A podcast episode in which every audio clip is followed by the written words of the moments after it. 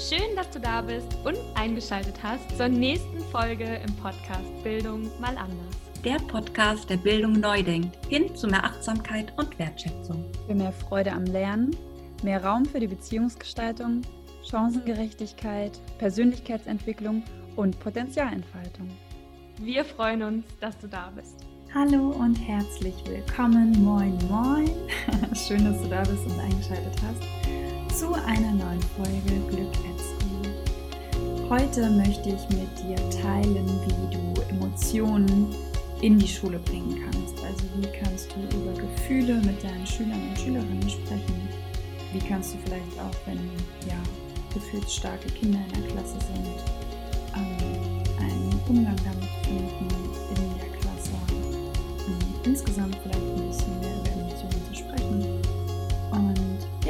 welche Methoden und Spiele helfen dir dabei? Ich möchte dich einmal ganz kurz mitnehmen, wie diese Idee entstanden ist für diese Folge.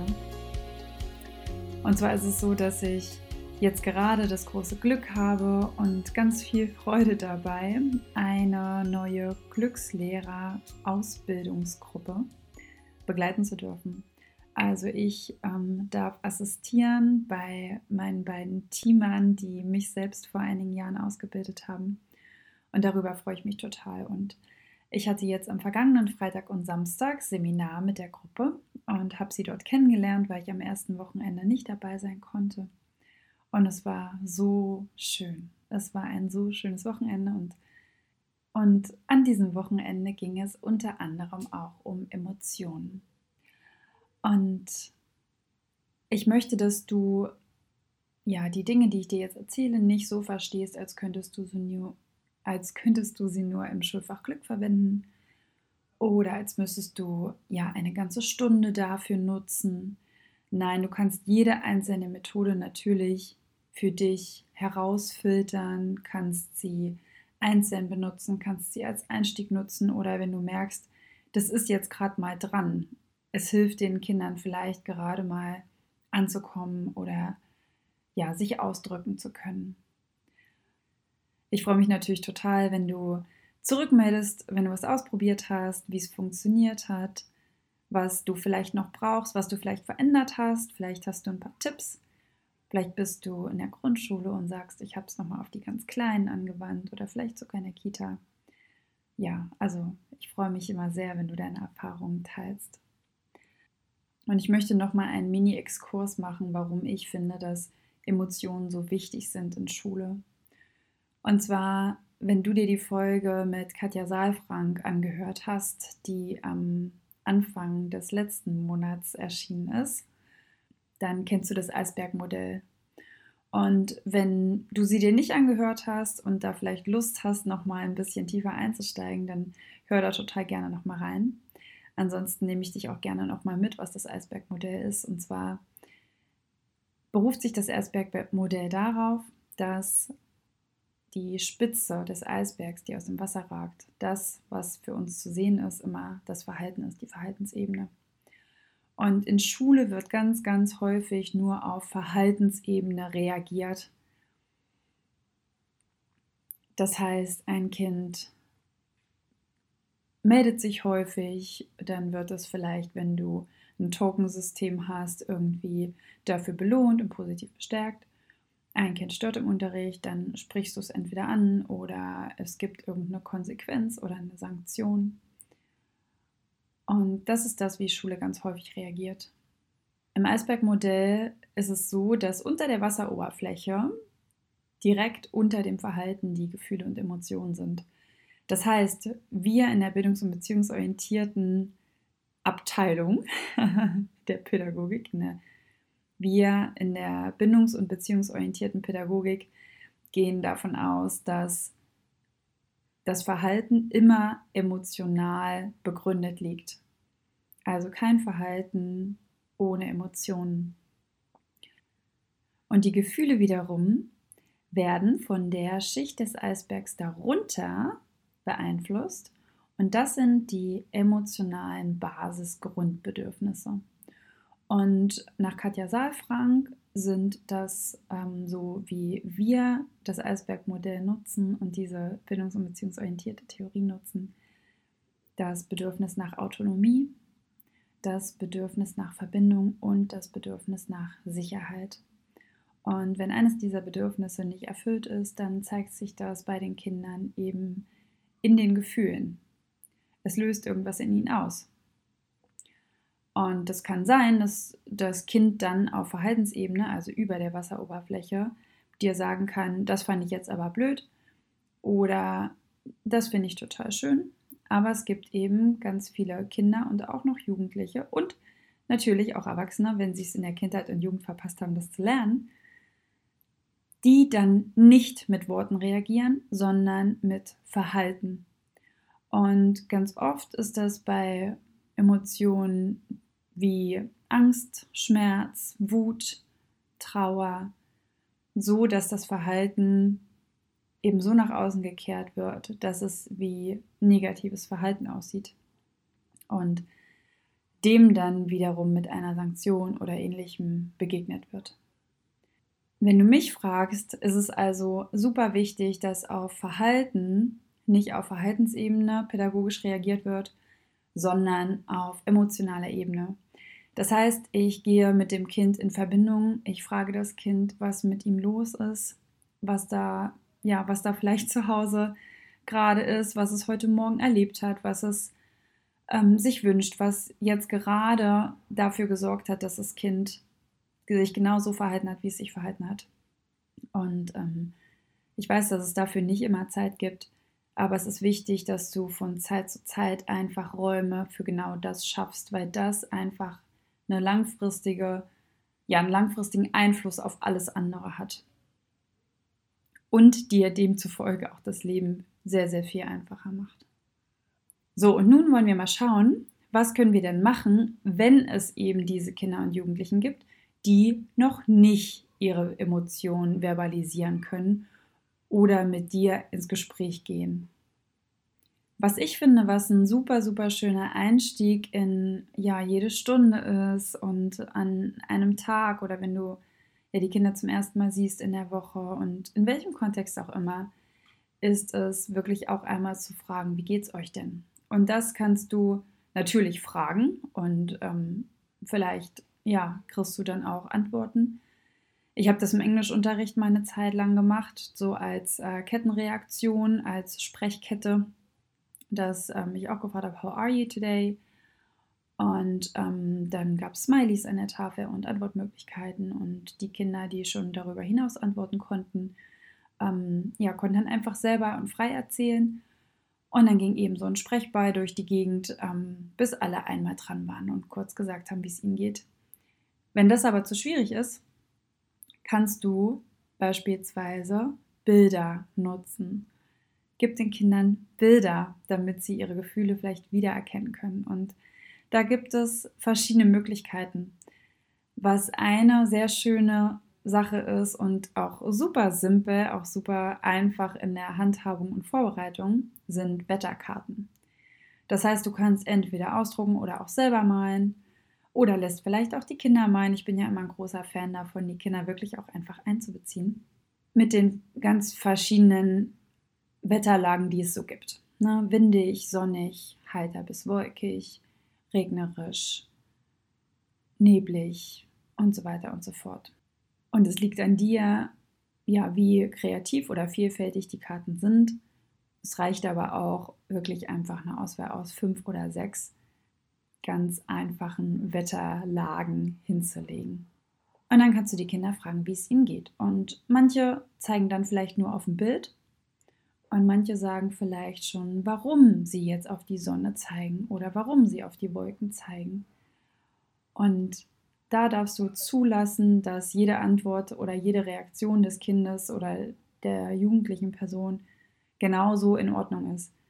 Das heißt, wenn das Kind nicht sagen will, warum es sich gerade wolkig fühlt, dann ist das total okay. Und umso öfter du das machst und umso mehr Kinder sich dann auch beteiligen und sich trauen, umso größer wird die Wahrscheinlichkeit, dass andere Kinder sich auch trauen oder Worte finden.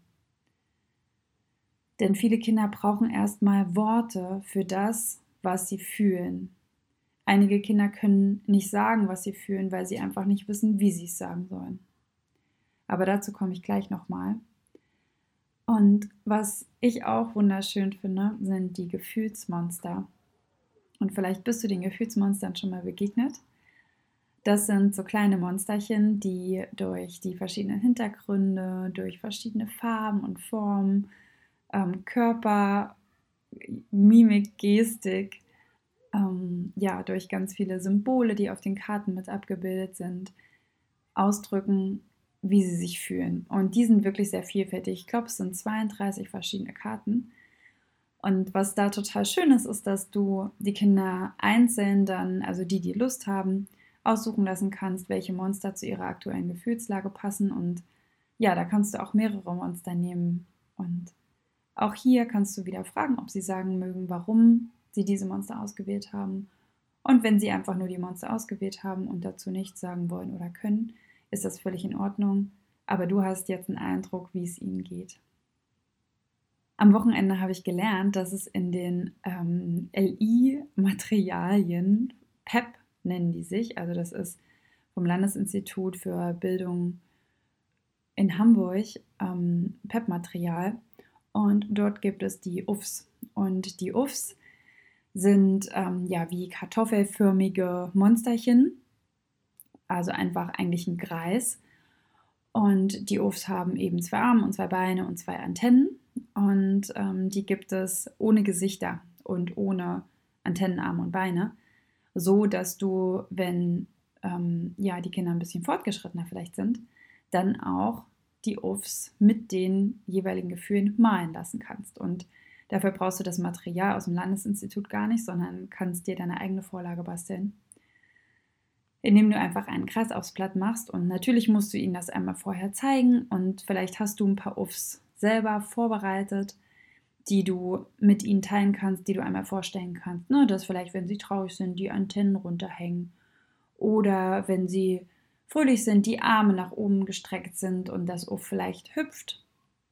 Und dann könnt ihr mal schauen, welche Augen hat denn ein wütendes Uff oder wie ist denn der Mund, wenn der Uff mh, hm, erschrocken ist, zum Beispiel.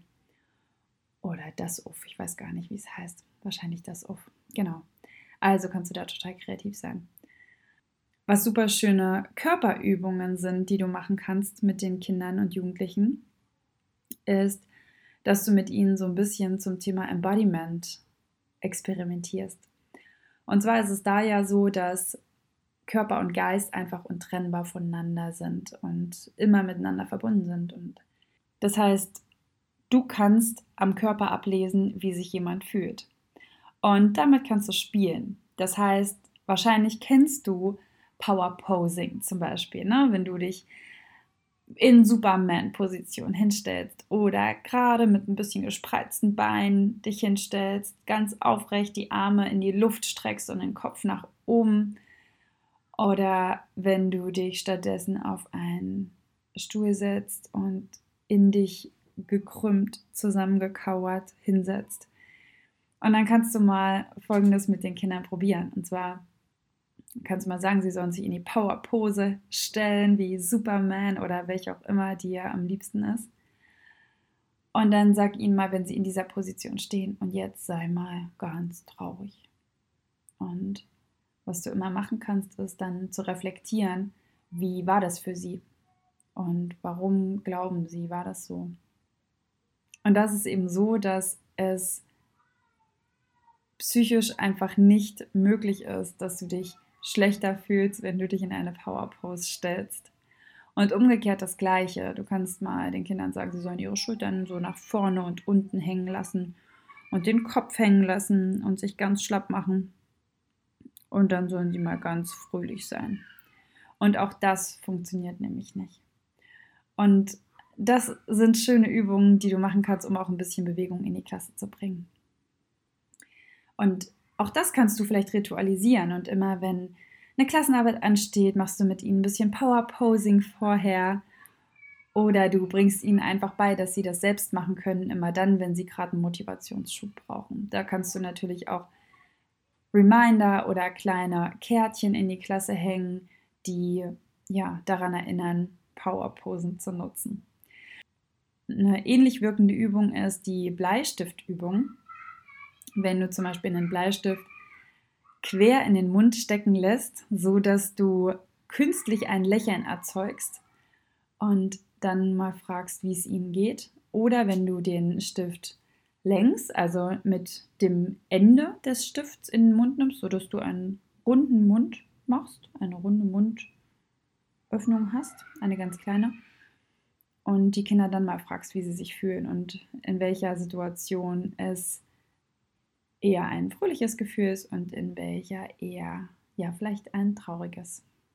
Ich hatte vorhin schon gesagt, dass Kinder Worte für Emotionen und Gefühle brauchen, weil sie sie einfach nicht von Natur aus haben. Und ganz oft ist es so, dass sie die von zu Hause mitkriegen und vielleicht noch ein bisschen ergänzt werden können, aber manche Kinder kriegen sie auch von zu Hause nicht mit und deswegen ist es total schön, wenn du ja Lust hast, ihnen da einfach Worte zu geben. Und dafür kannst du verschiedene Dinge tun. Du kannst mit ihnen Worte sammeln, Ihr könnt Bücher lesen. Es gibt ganz tolle Bücher zum Thema Emotionen. Beispielsweise gibt es das Buch Heute bin ich. Und vielleicht kennst du das schon. Viele Grundschulpädagogen und Pädagoginnen kennen das, obwohl das auch darüber hinaus gut zu verwenden ist. Das ist nämlich so, dass da auf der einen Seite so ein Fisch dargestellt ist mit der entsprechenden Emotion und auf der anderen Seite des Buches steht die Emotion. Und dann gibt es ein Buch, was ich am Wochenende empfohlen bekommen habe. Das ähm, kenne ich selbst noch nicht, aber das soll wohl gerade super durch die Decke gehen. Deswegen möchte ich es dir jetzt auch einfach mal empfehlen. Und das heißt Dasein. Und ich werde natürlich alle Tipps mit in die Show Notes packen, dass du da auch direkt einen Link findest, wo du es dir mal anschauen kannst. Und wenn du dich ein bisschen ähm, ja auf Metaebene mit dem Thema Emotionen und der Macht der Gefühle beschäftigen möchtest, kann ich dir noch zwei Bücher empfehlen. Das eine ist Die Macht der guten Gefühle und das andere ist das Buch Lernziel Wohlbefinden, in dem du ja nochmal nachschauen kannst, was Emotionen so machen, aber da ist auch ein bisschen mehr zum Thema Glück. Also gerade das Lernziel Wohlbefinden ist von Ernst Fritz Schubert, also vom äh, Begründer des Schulfachglücks, das Buch schlechthin. Genau. und wenn du noch Bücher hast, die du empfehlen kannst, dann schreib sie uns total gerne und dann packe ich sie mit in die Show Notes, denn ich glaube, gerade in der Kinderbuchabteilung gibt es da unglaublich viel Material dazu. Was noch hilft, um Kindern und Jugendlichen Worte für Emotionen und Gefühle zu geben, sind Filme. Und es gibt da auch viele schöne Filme und auch hier möchte ich dir zwei Sachen empfehlen. Das eine ist Alles steht Kopf, also ein Pixar-Film, der die Grundemotionen anschaut und auch so ein bisschen, wie sie im Körper wirken. Ganz, ganz niedlich gemacht und sehr anschaulich. Und das andere sind die kleinen Filme vom kleinen Knietsche vom WDR. Und vielleicht hast du den kleinen Knietsche schon mal kennengelernt. Es gibt auch Bücher von ihm zu ganz vielen verschiedenen Themen, die er zum, ja, die er auf kindliche Weise herunterbricht. Und dazu gibt es zum Teil auch Arbeitsmaterialien. Also kann ich dir sehr empfehlen, da mal reinzuschauen. Und Nietzsche hat sich auch mit den Gefühlen beschäftigt und auch mit dem Glück. Also guck da auch voll gerne mal rein, weil das auch ganz, ganz tolle und wirklich sehr niedrigschwellige, kurzweilige Impulsgeber sind, um Emotionen in Worte zu fassen. Und für die vielleicht etwas fortgeschritteneren oder älteren Schüler und Schülerinnen kannst du auch einfach Listen mit Emotionen ausgeben. Und sowas findest du auf jeden Fall im Internet. Das ist relativ einfach zu erforschen. Und das ist auch ganz schön mal durchzugucken, was ist das denn alles und ähm, wie sieht denn sowas aus? Und damit kommen wir jetzt schon zu meinen Übungen, die ich dir mitgeben möchte zum Thema Emotionen. Und zwar ist das Ziel dieser Übungen, dass Emotionen erkannt werden können und benannt werden können. Und im Grunde geht es darum, dass die Kinder und Jugendlichen einmal ausprobieren, wie sehe ich denn aus, wenn ich ein bestimmtes Gefühl fühle und wie kann es aussehen. Denn ähm, was ihr feststellen werdet, ist, dass Gefühle ganz unterschiedlich ausgedrückt werden können und auch ganz unterschiedlich aussehen können. Und für die erste Übung bildest du zwei Teams in deiner Klasse. Und für Teambuilding gibt es ja auch ganz viele ganz, ganz schöne Methoden. Also vielleicht ähm, mache ich da auch mal eine Folge dazu, wenn da Interesse besteht. Aber vielleicht hast du selber auch ein paar Tricks und Kniffe. Das ist nämlich ganz schön, das einfach wirklich auch mit einer spaßigen Methode zu verbinden. Zum Beispiel alle Kinder mit einer Hausnummer, die eine gerade Zahl ist, in einer Gruppe und alle Kinder mit einer Hausnummer, die eine ungerade Zahl ist, in einer Gruppe. Ähm, da musst du natürlich gucken, ob das ungefähr aufgeht, aber ja. Genau, und dann hast du zwei Gruppen.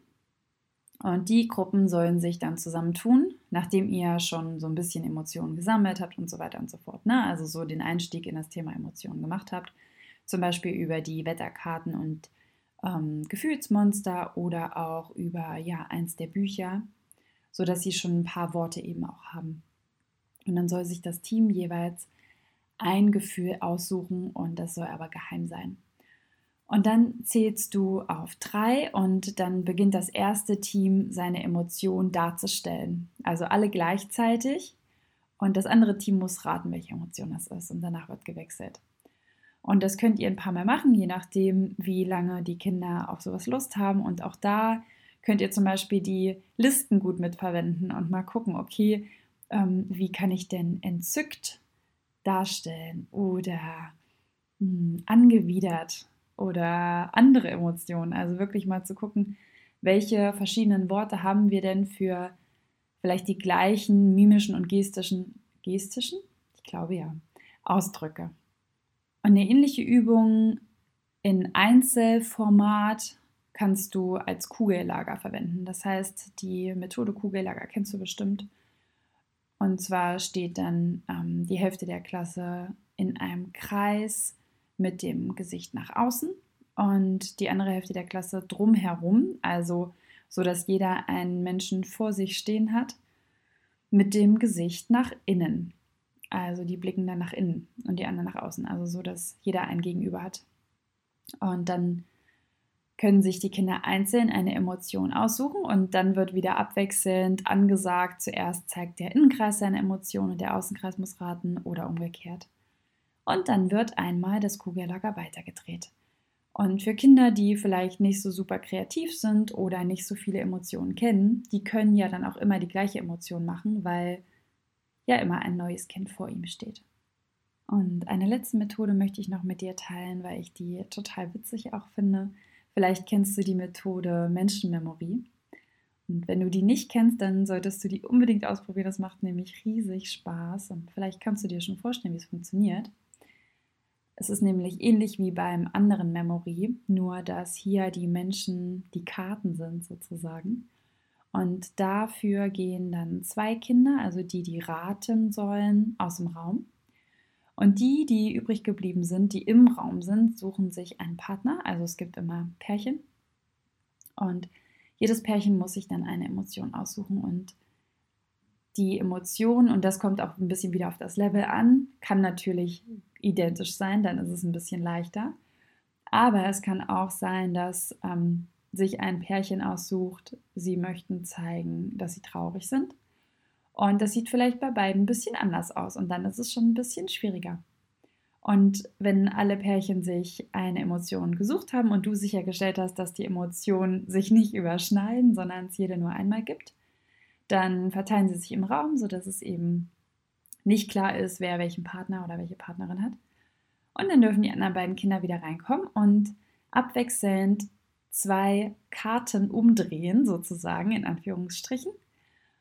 Und die zeigen dann ihre Emotionen. Und das Kind schaut dann, ob das zusammenpasst oder nicht. Und wenn es zwei gefunden hat, die zusammenpassen, dann soll es auch noch sagen, welche Emotion das ist.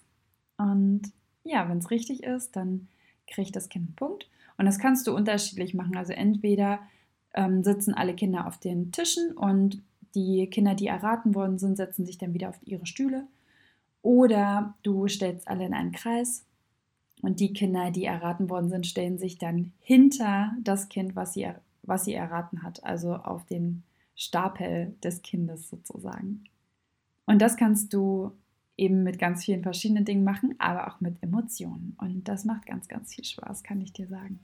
So, und mit diesen Ideen und Anregungen möchte ich mich jetzt einmal wieder von dir verabschieden, dich ermutigen, Dinge auszuprobieren, Dinge einzubinden und zu nutzen, zu schauen, wie passt es für deine Gruppe, auch nicht zu streng mit dir und mit der Gruppe zu sein, sondern einfach mal mutig auszuprobieren und auch wenn was nicht gleich klappt, dass es dann irgendwie okay ist.